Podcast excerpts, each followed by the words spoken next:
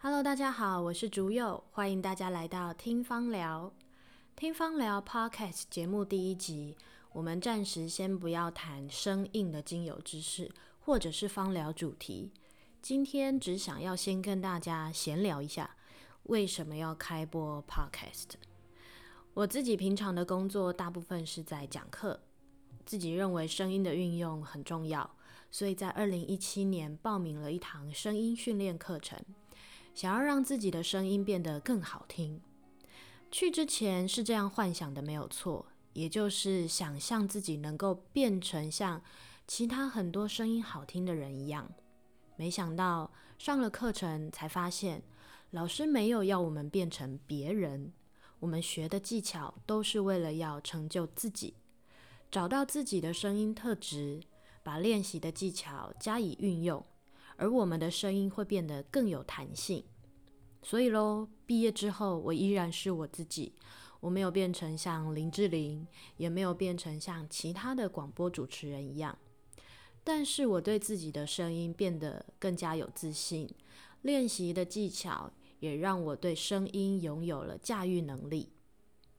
当然，有了自信之后，我想要继续发挥，所以想到了一个可以荼毒我学生的点子，也就是有声书的概念，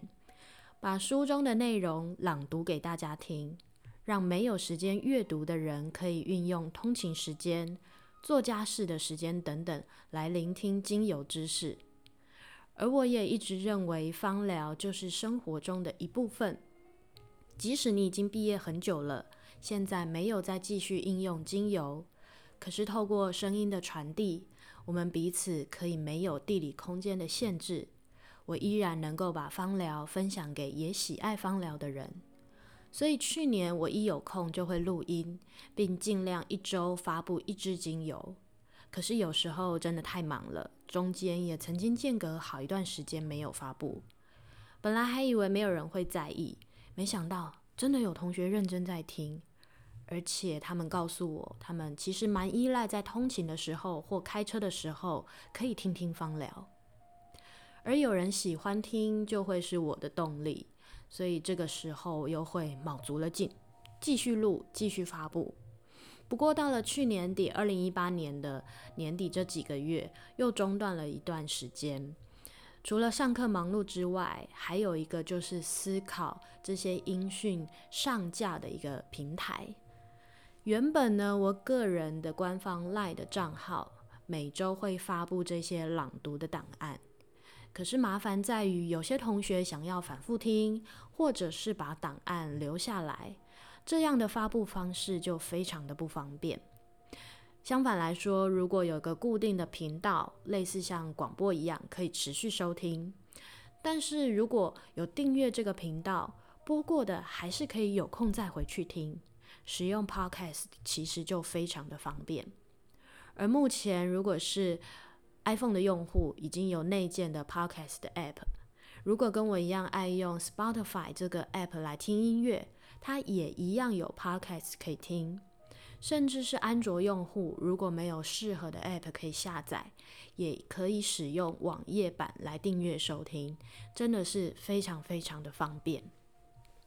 而未来这个节目频道，除了原本朗读书籍的内容之外，偶尔也会聊聊芳疗的新的知识，我个人的经验谈或心得，譬如说去外地进修，甚至是芳香之旅等等的一些经验分享，还有也可能会找不同领域的专家来对谈，让大家可以用不同的视野来看待芳香疗法。我自己其实是非常期待这一年有这个新的计划进行。如果大家对于节目内容有什么想法，欢迎大家提出建议，可以到粉丝页传私讯给我，名称就是方雅集疗愈空间。